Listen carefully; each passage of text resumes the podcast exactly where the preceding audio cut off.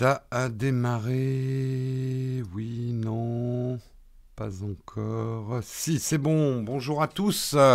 J'espère que vous allez bien ce matin. Est-ce que vous m'entendez bien? Est-ce que vous me voyez bien 5 sur 5 Merci Samuel. Bonjour à tous. Salut Émilie Marie qui a sa petite clé bleue. Nouvelle team hôtesse Émilie Marie. Donc, euh, bienvenue à toi dans la team hôtesse. Je suis hein, quand même, je lis le Slack, je réponds pas toujours parce que j'ai pas le temps. Et merde, j'ai oublié de verser mon eau dans le thé. Je reviens dans, une seconde. Bougez pas, vous vous allez même pas voir. Hop.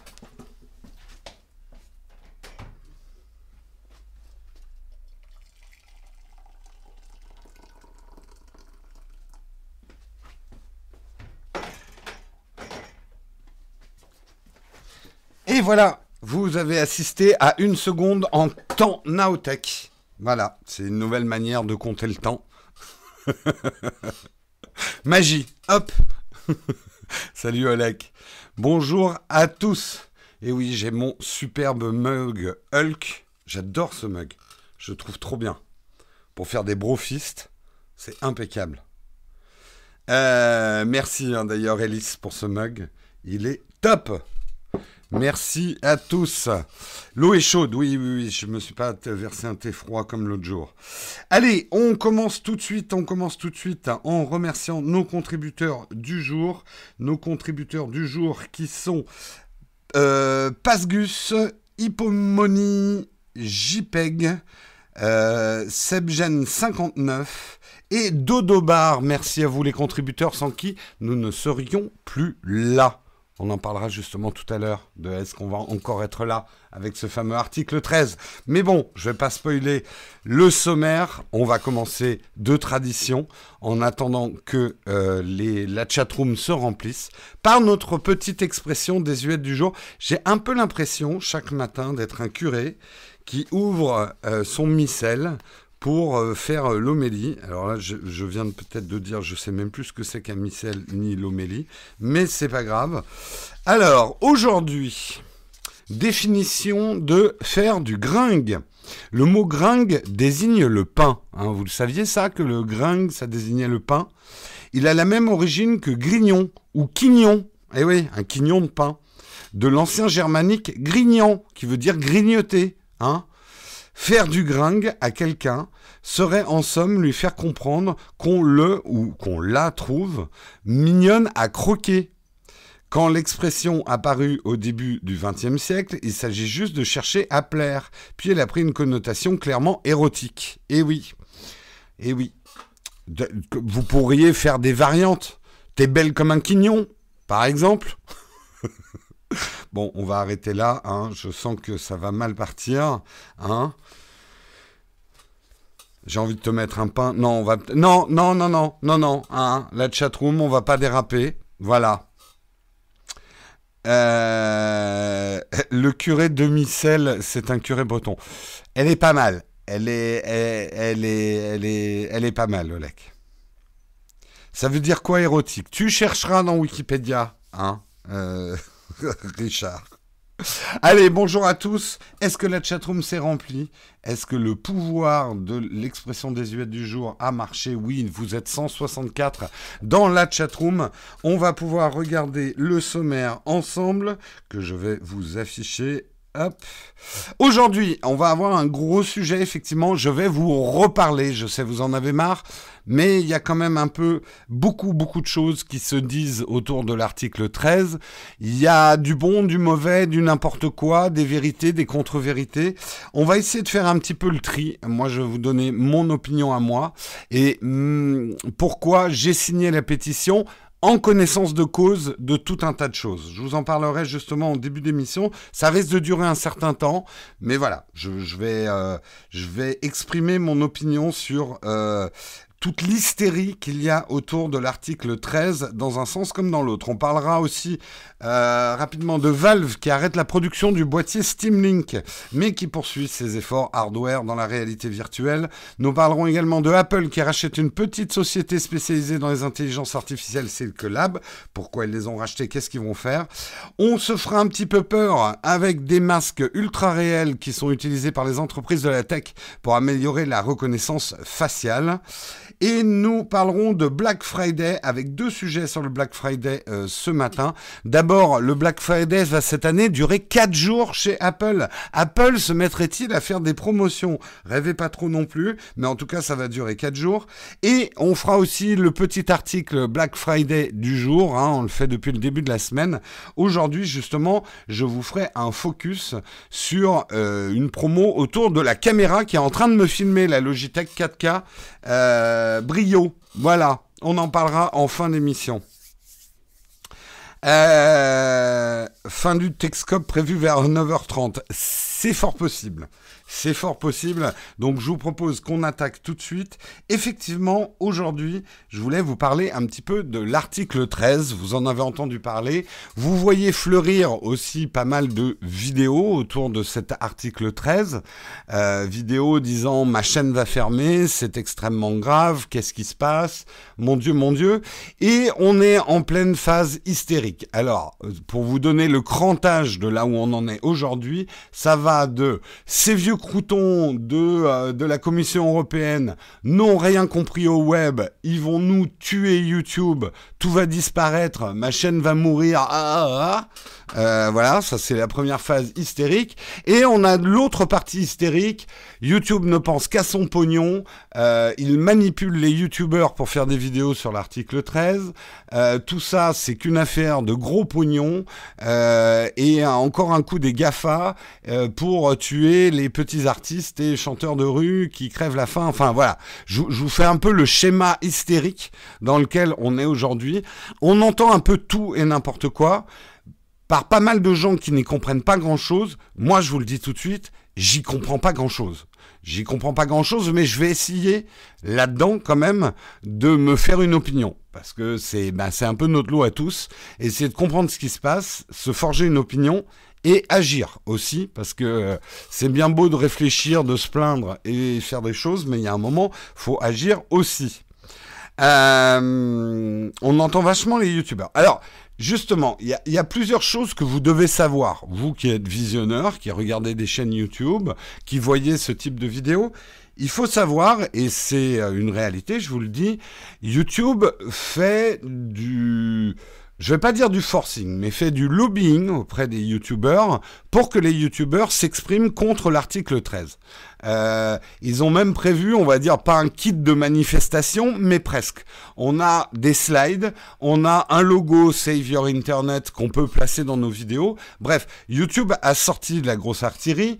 La patronne de YouTube a fait deux posts euh, assez longs expliquant le problème d'un point de vue YouTube euh, là-dessus et moi, bon, c'est le hasard, ça n'avait rien à voir, mais j'ai eu une réunion chez YouTube il n'y a pas si longtemps, et effectivement, et on le sent, hein, c'est un leitmotiv où on nous dit il faudrait vous exprimer par rapport à l'article 13, etc. Donc, il y a un, un, push de la part, désolé pour les anglicismes, hein, il faudra vous y faire, il y a un push de la part de YouTube pour que les YouTubeurs euh, expliquent en fait à leurs visionneurs les dangers de l'article 13 dans sa version dure. Si au printemps, puisque je vous rappelle que le, vote final européen, sachant que la nuance, c'est que ça pourra encore être changé quand ça sera appliqué en France. Mais bon, on va pas rentrer dans toutes les subtilités. Mais en gros, un peu le vote final, le texte définitif, euh, avec ses remaniements, euh, ça sera au printemps. Donc c'est demain, hein, quasiment.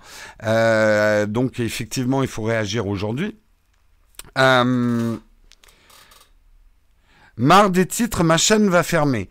Oui, mais attention à pas tomber non plus dans l'excès inverse en disant euh, les youtubeurs, vous faites les Cassandres, euh, vous vous faites manipuler par YouTube. C'est là aussi où il faut regarder euh, tous les pendants. Il y a un réel risque que beaucoup de chaînes ferment. Et ça, les youtubeurs ne vous mentent pas. Alors, est-ce que c'est YouTube ou la Commission européenne qui fermera les chaînes YouTube? Non ça sera les youtubeurs qui fermeront leur propre chaîne YouTube parce que ça ne vaudra plus le coup de faire YouTube. Et quand je dis valoir le coup, faut que vous compreniez bien parce que alors j'en vois qui disent oui bah euh, YouTube euh, toute façon on doit faire ça que par passion euh, donc voilà vous gagnerez plus d'argent sur YouTube donc ça éliminera tous ceux qui étaient là que pour l'argent et ça ne laissera que ceux qui font ça par passion. Bon, je ne vais pas vous dire ce que je pense de ça. Euh, la passion est un excellent moteur et un moteur indispensable pour se lancer dans une aventure sur YouTube. Mais enfin, un moteur sans carburant, ça va pas bien loin non plus. À moins d'habiter chez papa-maman, d'avoir 13 ans et euh, d'avoir tous ses frais euh, payés. On va pas rentrer dans ce débat-là, mais alors euh, je vois ça euh, dans les commentaires des vidéos justement euh, qui parlent de l'article 13 et c'est stupide. Quand je vous dis que YouTube, pour un YouTuber, ça doit valoir le coup, c'est avec toutes les, deux orthographes. Coup avec un P et coup avec un T à la fin. C'est-à-dire faire des vidéos, ça a un coût, un coût de temps, mais un coût de temps, ça peut se ramener à un coût horaire. Il y a un moment, si ce n'est absolument plus rentable de faire du YouTube, beaucoup de YouTubeurs arrêteront. Bref. Euh... On va pas re-rentrer dans ces explications-là, mais euh, moi, je suis de ceux, peut-être débiles, mais qui pensent que euh, faire du YouTube, c'est un vrai métier. Ne serait-ce que par le temps que ça prend.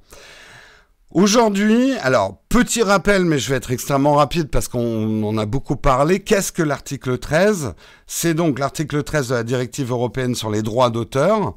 Euh, et c'est un article qui, en gros, s'il passe dans sa version dure, va changer une chose fondamentale.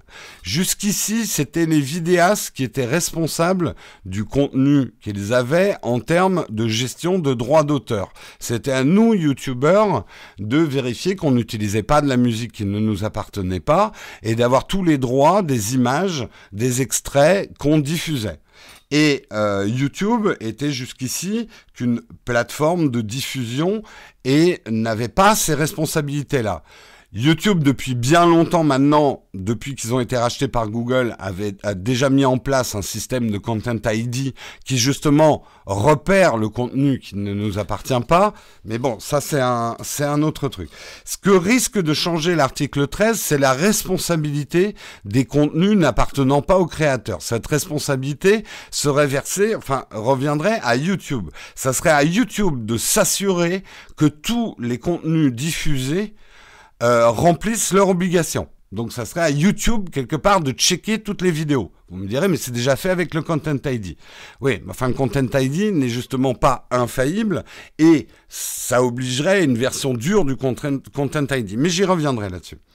Euh, aujourd'hui, euh, euh, euh, attendez, je lis un peu ce que vous dites. Moi, je suis un peu dictateur. Enfin, tri. C'est comme la robotisation dans l'industrie, il faut s'adapter. Faire de la vidéo communautaire est un vrai métier. YouTube est un outil. Pour moi, c'est normalité. Donc, tu devrais payer les droits pour porter ce pull. En gros, oui, c'est un peu schématique, mais euh, oui. Aujourd'hui, là où c'est un revirement, alors je lis précisément le texte, jusqu'à présent, la plateforme YouTube était considérée comme un hébergeur de contenu, c'est-à-dire qu'elle ne devait supprimer des contenus violant les droits d'auteur que s'ils étaient signalés, et ce, dans un délai relativement court. Avec l'actuelle version du projet, l'actuelle version de l'article 13, euh, YouTube passera à une responsabilité pleine et limitée. Techniquement, cela signifie que YouTube devra s'assurer, avant même d'avoir reçu un quelconque signalement, que les droits d'auteur ne sont pas bafoués. De ceci découle tout un tas d'obligations avec lesquelles YouTube n'est pas, vraiment pas d'accord. Euh, en fait, aujourd'hui, il y aurait deux solutions euh, pour, pour YouTube et aucune des deux euh, n'est vraiment satisfaisante. La première reviendrait à ce que YouTube paye préemptivement et passe des accords de licence avec tous les ayants droit. C'est techniquement impossible, parce que vu le nombre d'ayants droit, alors il montre en exemple la vidéo de Despacito où euh, il y a énormément de références à plein de choses et que ça serait une ribambelle euh, incroyable d'accords de licence à passer et qui rendrait l'exercice complètement impossible euh, et qui serait extrêmement difficile à mettre en place. Parce que ça ne suffirait pas de passer les accords avec tous les ayants droit, ça obligerait quand même à contrôler que n'importe quelle vidéo qui est publiée sur YouTube, on a payé tous les ayants droit qu'il faut. Aujourd'hui, il faut savoir, contrairement à des bruits que j'ai entendus sur Twitter, YouTube a déjà des contrats avec des droits d'auteur comme la SACEM, la SACD ou la SCAM. Euh, YouTube paye déjà. À une époque, il payait pas, mais maintenant, il paye déjà euh, des droits d'auteur. Mais bien sûr, ça suffirait pas. Il faudrait en payer beaucoup plus. Et il y a un moment, faut pas oublier que YouTube est une entreprise. On peut effectivement imaginer que YouTube en a plein les fouilles et qu'ils ont des tonnes de pognon. Mais enfin, ils vont pas travailler à perte non plus. Si, enfin, sais pas pour prendre en pitié YouTube, hein, loin de là, mais imaginez-vous bien que si pour YouTube ça devient plus cher de diffuser des vidéos en Europe que ça ne rapporte, bah, ils vont faire un choix industriel euh, et ça sera un choix de bon sens d'un point de vue entreprise. C'est pas une assoce, hein, c'est pas là pour vous faire plaisir YouTube, hein, c'est une entreprise. Euh, oui, ils sont là pour faire du profit. Oui, ils sont là pour être rentables. Oui, ils sont là pour être une entreprise. Quoi, je sais pas vous l'expliquer euh, comment vous l'expliquer autrement. Alors, l'autre solution, ça serait effectivement pour YouTube de filtrer systématiquement le contenu de manière automatique. Et en fait, qu'est-ce que ça donnerait dans la version dure? C'est ce qu'on nous explique chez YouTube. En fait, aujourd'hui, il faut savoir que par exemple, quand on tourne une vidéo dans le YouTube Space, vous savez, il y a un YouTube Space à Paris. Il faut un minimum de trois jours avant que votre vidéo soit validée par les juristes de chez YouTube. Donc il y a trois jours de délai. Vous envoyez d'abord votre vidéo à YouTube et trois jours après, dans le meilleur des cas, les juristes de YouTube vous disent OK, tu peux la diffuser. Tous les droits euh, sont euh, respectés. Comme c'est tourné dans les locaux de YouTube, ils font extrêmement attention avec ce type de vidéo. Ok? C'est un truc, imaginez bien, et regardez-vous le public. Vous allez hurler comme des putois. Si je vous fais le test de l'iPhone trois jours après sa sortie, parce que, et encore avec de la chance, parce que les juristes ont dû regarder si toutes les images m'appartenaient, si j'utilisais que de la musique dont j'avais les droits, euh, si euh, dans le fond euh, j'avais, est-ce que j'ai les droits de de diffuser un mug Star Wars, hein? Est-ce que j'ai les droits là, le logo Instagram? Est-ce que et là le Nabastag, ouais peut-être. est-ce que le pull, effectivement n'est pas une marque déposée? Euh, dans le pull, ça serait un peu à l'extrême. Mais bon, globalement, vous voyez le problème. en gros, comprenez bien, si YouTube devait appliquer une règle de minimum de trois jours pour valider tous les contenus avant de les diffuser pour un contrôle juridique poussé, c'est la mort, on va dire, de 95% des chaînes YouTube. Si on doit avoir un minimum de 3 jours de validation avant de sortir une vidéo, on est mort. Euh, je vous le dis. En tout cas, par exemple, nous qui faisons des, euh, vidéos euh, sur l'actu, ça vaudra absolument plus le coup, quoi.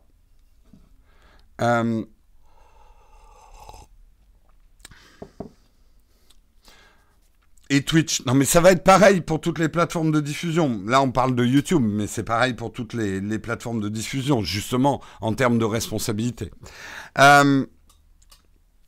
Comment ils vont vérifier toutes les vidéos, toute l'Europe, toute la France pour essayer de faire respecter leur soi-disant loi ben, C'est un peu le fond du problème. C'est que YouTube risque de jeter l'éponge euh, plutôt que euh, de, de, mettre en place des infrastructures qui seraient plus coûteuses que ce que leur rapporte la diffusion. Il y a un moment, on peut dire euh, YouTube, radin, euh, vous devriez dépenser plus d'argent pour respecter les ayants droit, ok, mais comme toute entreprise, si à un moment ça leur coûte plus cher que ce que ça leur rapporte, bah, ils vont arrêter de le faire. Et ceux qui disent mais ils pourront jamais perdre le public européen, bah si, ils pourront le perdre à partir du moment où le public européen leur rapporte moins d'argent qu'il ne leur fait dépenser. Euh, je veux dire, il y a un moment, le raisonnement, c'est ça aussi. Euh, alors, justement, euh, là, j'ai exposé un point de vue. Maintenant, allons dans l'autre. Effectivement, YouTube a tout intérêt à euh, faire en sorte de ne pas avoir cette responsabilité et de ne pas devoir payer les ayants droit et de laisser cette responsabilité finalement aux créateurs de contenu. Euh, parce que pour eux, ça serait trop cher, trop laborieux, mais d'une manière générale, et raisonnons un petit peu cyniquement, moins ils auront de responsabilité, plus ils feront de pognon. Donc quelque part, c'est quand même dans l'intérêt de YouTube de pousser les YouTubeurs et le public de YouTube à dire on n'en veut pas de cet article 13, en tout cas dans la version dure. Donc il faut la revoir. Donc c'est du lobbying. On est en plein dans une bataille de lobbying. On est dans une bataille de lobbying entre effectivement YouTube et des ayants droit. Le problème, et moi c'est là où je me place. En fait, c'est d'ailleurs ce que j'ai dit aux gens de YouTube. Le problème, est ce qu'on masque dans ce débat et dans ce problème, c'est que c'est toujours les mêmes ayants droit euh, qui tirent la couverture à eux. Moi aussi, je suis un putain d'ayant droit. Moi aussi, je crée du contenu. Et aujourd'hui, le système n'est absolument pas dans ma faveur. Je vous avais déjà expliqué que le Content ID, si moi je prends du contenu qui ne m'appartient pas, deux secondes d'extrait d'une musique qui ne m'appartient pas, que je la mets dans ma vidéo et que par le Content ID, on s'aperçoit que cette musique ne m'appartient pas, l'ensemble des revenus de cette vidéo va à l'ayant droit. 100% de la vidéo. Même si j'ai utilisé deux secondes sur 10 minutes, les 10 minutes de, l'argent des 10 minutes de cette vidéo monétisée va au mec dont j'ai pris deux secondes. Par contre, moi, si on me pique deux secondes de ma vidéo, et aujourd'hui, le Content ID, il y a quand même du progrès, marche aussi pour nous créateurs. Et je pourrais vous montrer, hein, hier, on m'a rapporté une chaîne qui a pillé ma vidéo sur la pizza euh, faite par un robot. Ils ont pris tranquillement euh, mes images, euh, ils ont enlevé le son, euh, ils ont mis mes images, ils les ont mixées avec d'autres et ils se sont fait leur propre petit reportage sans avoir à envoyer un reporter, sans tourner, quasiment sans montage, sans étalonnage, sans tout le boulot que j'avais fait. Et YouTube me le signale, donc je peux demander un blocage éventuellement de cette vidéo, mais YouTube ne me permet pas de demander euh, le, les bénéfices, l'argent fait par, fait par cette vidéo. Donc, moi, c'est ce que j'ai dit à YouTube. Moi, je veux bien défendre euh, la pétition de l'article 13. Mais comprenez que les youtubeurs n'ont pas envie de défendre un système qui déjà aujourd'hui, sans l'article 13, n'est pas dans notre faveur. Moi, je veux bien défendre le droit d'auteur. Je suis le premier à respecter le droit d'auteur. Je fais très attention dans mes vidéos. C'est extrêmement rare qu'elles soient démonétisées. Nous, on met vraiment des images qu'on tourne. On met bien euh, des, euh, on paye pour pouvoir mettre des musiques qui sont libres de droit commercial. Euh, donc, on fait tous les efforts justement pour ne, pour payer les ayants droit ou ne pas avoir à payer les ayants droit et pas piquer leur boulot. Mais nous, on nous le pique et on n'a pas l'impression d'être un ayant droit. Or, techniquement, on devrait en être un. Euh, la responsabilité hein, en cas d'utilisation malveillante, dictature analogique, travailler pour l'auteur de la musique. Et si tu utilises plusieurs morceaux, c'est partagé également. C'est splitté entre les ayants droit, mais pas pour nous les créateurs. Donc moi, très naïvement, j'ai dit à YouTube, moi je suis prêt à défendre n'importe quoi. Si demain, et, je suis prêt à ce qu'il y ait un Content ID plus vissé. Mais si demain j'utilise la musique d'un ayant droit, qu'il soit payé au prorata de la portion que j'ai utilisée dans ma vidéo. Pourquoi il toucherait 100% de mon travail? Parce que j'ai pris deux secondes de son travail sur 10 minutes de mon travail. Faisons un système qui soit, voilà, avec du revenu sharing. À la limite, alors ça, c'est sûr, hein, ça, ça va pas passer. C'est ça en fait qui m'énerve dans les deux trucs. D'un côté, on a YouTube qui quand même euh, bah,